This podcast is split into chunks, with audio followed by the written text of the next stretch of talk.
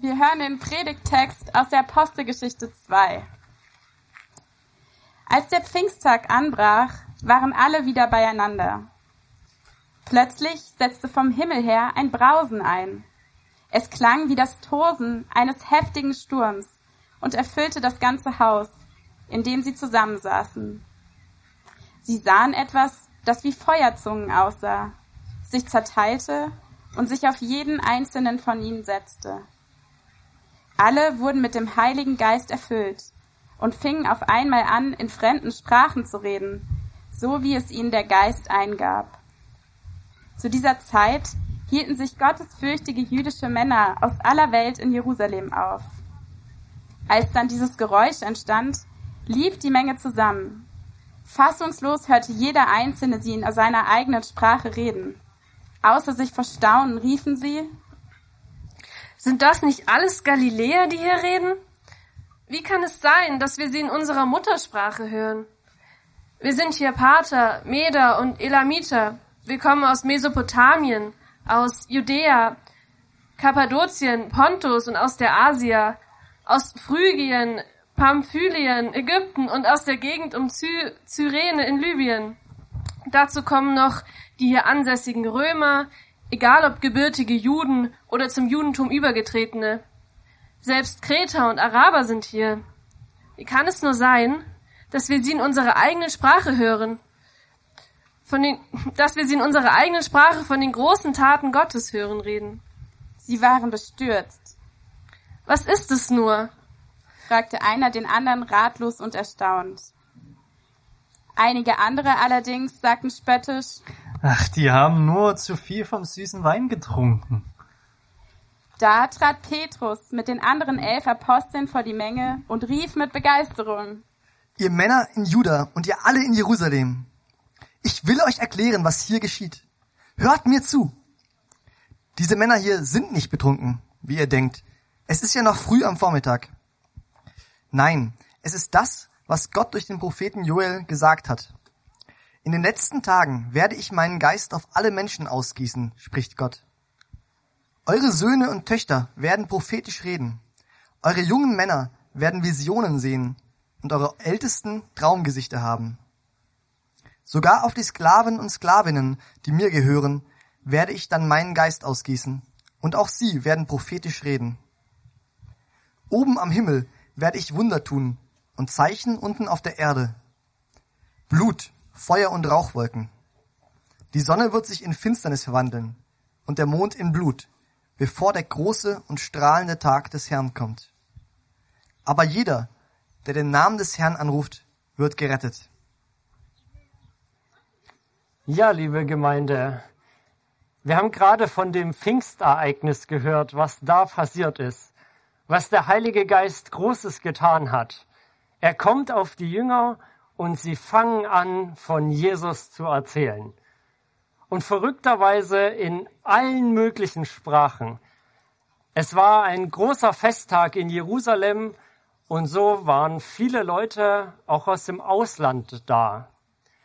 Da waren gottesfürchtige Juden aus der heutigen Türkei. Ähm, was hatten wir noch? Syrien, Iran, Libyen haben wir gerade gehört. Von der Mittelmeerinsel Kreta alle möglichen Leute sind da und sie merken, Mensch, die reden in meiner Heimatsprache von dem, was Jesus gemacht hat. Also es gibt so eine Gruppe von Leuten, die sind begeistert und irgendwie auch erstaunt, dass das funktioniert, weil die Leute, die da reden, die kommen ja irgendwie alle aus Galiläa, also so dem Nordteil von Israel. Unwahrscheinlich, dass sie jetzt alle diese Sprachen konnten. Es gibt aber noch eine zweite Gruppe an Personen und die denkt sich, also was hier abgeht, die müssen besoffen sein. Ich, ich kann mir es nicht anders erklären. Und jetzt möchte ich eine vielleicht ungewöhnliche Frage stellen. Woher wussten eigentlich die Jünger, was da abgeht? Woher wussten die, dass das Gottes Wirken ist, dass das der Heilige Geist ist?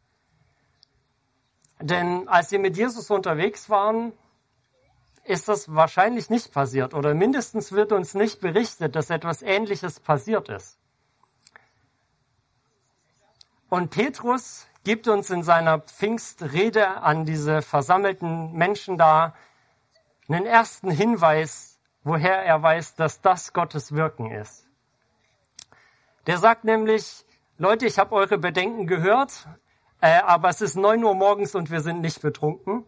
Ähm, sondern was hier passiert, ist etwas, was Gott schon vor langer Zeit angekündigt hat durch den Propheten Joel. Gott hatte gesagt, es wird eine Zeit geben, wo ich meinen Geist ausgieße. Und das wird sich darin äußern, dass Leute prophetisch reden, dass sie Träume haben, dass sie Visionen haben. Und Petrus deutet das, was an Pfingsten da passiert, als Erfüllung. Das, was, dessen, was Gott durch Joel gesagt hat. Das heißt, er schaut in die Bibel und merkt, Mensch, das, was hier passiert, das ist eine Erfüllung davon. Ein zweites, was den Jüngern sicherlich geholfen hat, dabei dieses Ereignis einzuordnen, ist, dass Jesus angekündigt hatte, ich werde den Heiligen Geist senden. Vielleicht hat er auch gesagt, was das bedeutet. Vielleicht waren sie aber trotzdem überrascht über das, was passiert. Ich denke auch, dass die Jünger sich untereinander mal beraten haben, was passiert hier eigentlich? Ähm, das wird uns im Text nicht berichtet, aber wenn ich dabei gewesen wäre, ich glaube, ich hätte schon meine Freunde gefragt, hey, was ist denn hier eigentlich los? Und das, was wir da sehen, ah, eine Sache noch, genau, ähm, nämlich den Effekt, den das Ganze hat, der ist auch beeindruckend. Ähm, das haben wir jetzt nicht im Text gehört, aber nach der Predigt von Petrus fragen viele der Leute, hey, was sollen wir jetzt machen? Ähm, wie können wir zu Jesus gehören und unser Leben mit ihm leben? Ähm, und 3000 Menschen geben ihr Leben an Jesus und lassen sich taufen. 3000 Menschen, die an einem Tag irgendwie zu Jesus kommen, ist echt eine Menge. Das ist das Wirken des Heiligen Geistes, der auf Jesus hinweist und Menschen näher zu ihm bringt. Also das sind vielleicht so vier Punkte, woran die Jünger gemerkt haben könnten, doch hier ist Gott am Wirken. Es gab eine Prophet Ankündigung in der Bibel, Jesus hat es selber angekündigt. Sie haben irgendwie sich selbst drüber wahrscheinlich unterhalten und gesagt, doch, scheint Gott zu sein, was hier passiert.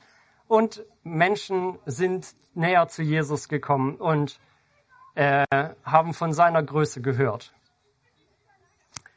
Und ich erzähle euch das, weil ich euch ermutigen und herausfordern möchte, auch zu prüfen, ob Ereignisse, die euch begegnen, von Gott sind, wenn ihr euch das vielleicht fragt. Oder Lehrmeinungen.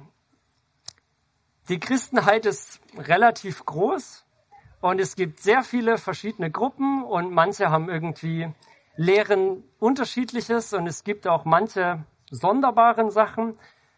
Das heißt, es ist oft gut, Dinge nicht ungefragt hinzunehmen, sondern nochmal nachzufragen. Ist es von dir, Gott? Dient es dir? Und ich ermutige euch, das auch zu machen, wenn ihr der Meinung seid, dass Gott euch etwas sagt. Da zu prüfen, das nicht einfach hinzunehmen, sondern zu prüfen, ist es von Gott? Das, was er sagt oder wo ich meine, dass er will, dass ich etwas tue. Warum sollten wir das tun? Die biblischen Autoren fordern die Gemeinde mehrfach dazu auf, das zu tun, damit man nicht irgendwie einer falschen Lehre anhängt, damit man nicht von Gottes Weg abkommt, von dem, was er für uns will. Und gerade wenn es irgendwie darum geht, zu prüfen, das zu prüfen, wo ich dann meine, dass Gott mir etwas sagt, da ist es wichtig, dass wir eben wirklich unterscheiden, Sind das jetzt vielleicht meine eigenen Gedanken oder Wünsche oder Vorstellungen? Oder vielleicht was, was ich irgendwie von jemand anderem übernehme? Oder kommt es wirklich von Gott? Denn ich will ja möglichst nach dem handeln, was Gott tut. Und deswegen, wie können wir das tun? Da nehmen wir einfach die Punkte aus der Apostelgeschichte mit auf, die ich jetzt schon am Anfang gesagt hatte. Und das erste wäre, und auch das Nummer eins Kriterium, wenn ich prüfen will, ob etwas von Gott ist, dass ich in die Bibel schaue. Dass ich schaue, hey, wie hat Gott gehandelt? Wie ist er? Was hat er getan? Und wie ist seine Geschichte mit uns Menschen? Und es kann passieren, dass ich jetzt zu meiner Frage nicht direkt was in der Bibel finde. Vielleicht kann ich herausfinden, ob es zu Gottes Charakter passt. Also so ein bisschen Bibel in übertragener Weise. Denn in der Bibel begegnet uns ja Gott. Er zeigt uns, wie er ist und was er tut. Und vielleicht kann ich da dem näher kommen und fragen, hey, das, was ich prüfen will, passt das zu Gottes Charakter? Also, ist es irgendwie so liebevoll wie Gott oder so heilig? Ein zweites Kriterium ist, prüft nicht alleine. Gott hat uns in Gemeinschaft gestellt. Ähm, und es ist mir wirklich wichtig, dass wir mit gerade großen Entscheidungen nicht allein bleiben, sondern dass wir uns andere Christen suchen und gemeinsam mit denen darüber reden und beten. Und das Coole ist ja, andere haben meist andere Erfahrungen gemacht oder haben noch ein bisschen mehr Wissen oder anderes Wissen. Das heißt, wir können von deren Erfahrungen Wissen mit profitieren. Und vielleicht gehen wir uns auch nicht selbst auf den Leim. Also manchmal ist man ja doch sehr überzeugt von seinen eigenen Gedanken und jemand anderes kann das nochmal eher hinterfragen oder vielleicht entdecken, dass ich da zu sehr bei mir selbst bin. Also zweitens, in Gemeinschaft mit anderen Christen prüfen. Die dritte Frage, das ist ja ähm, so zu fragen, führt das zu Jesus hin? Gibt es ihm Ehre? Bringt es mich näher oder bringt es andere näher zu Jesus? Oder führt es vielleicht von ihm weg? Führt es in Abhängigkeit von einer anderen Person oder in Abhängigkeit von irgendeiner Lehre oder Überzeugung, dann wird es vermutlich nicht von Gott sein. Und dann noch das dreieinhalbste oder vierte kleine Kriterium. Ähm, wenn es irgendwie kleinere Sachen sind. Ich mache ein Beispiel dafür. Ähm, sagen wir, du hast irgendwie spontan eine halbe Stunde Zeit in deinem Alltag und kommst auf die Idee und fragst Gott, hey, ich habe jetzt gerade so eine halbe Stunde Zeit, hast du irgendwas, was ich mit dieser Zeit machen soll oder willst du mir irgendwie begegnen? Und wenn ihr dann den Gedanken habt, dann würde ich sagen, vielleicht müsst ihr den jetzt nicht super lang prüfen, sondern vielleicht ist es da Zeit, das einfach mal auszuprobieren. Und dann im Nachhinein zu gucken, hey, kann ich darin irgendwie Gottes Wirken erkennen? Hat er da irgendwas gemacht? Oder vielleicht auch nicht, dann ist ja auch nicht schlimm. Aber ich kann quasi so ein Erfahrungswissen gewinnen. Also indem ich prüfe, bekomme ich Übung darin zu prüfen. Denn wie mit sehr vielen Fähigkeiten im Leben, wenn man sich darin übt, wird man besser.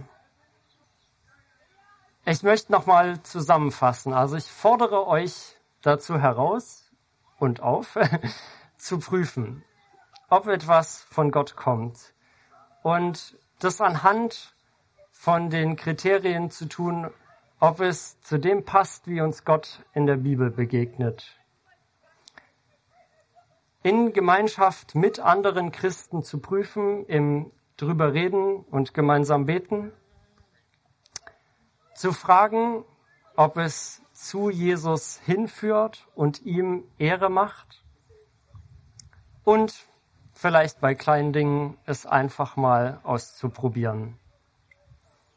Das ist meine Herausforderung an euch. Und ihr seid damit nicht allein mit dieser Herausforderung, sondern der Heilige Geist, der Gottes Kraft ist, der wirkt in uns. Und er wird uns dabei helfen zu prüfen. Er wird uns helfen zu unterscheiden. Und so können wir auch im Prüfen ihm begegnen. Wenn ihr euch herausfordern lassen wollt, dann antwortet gern mit Amen.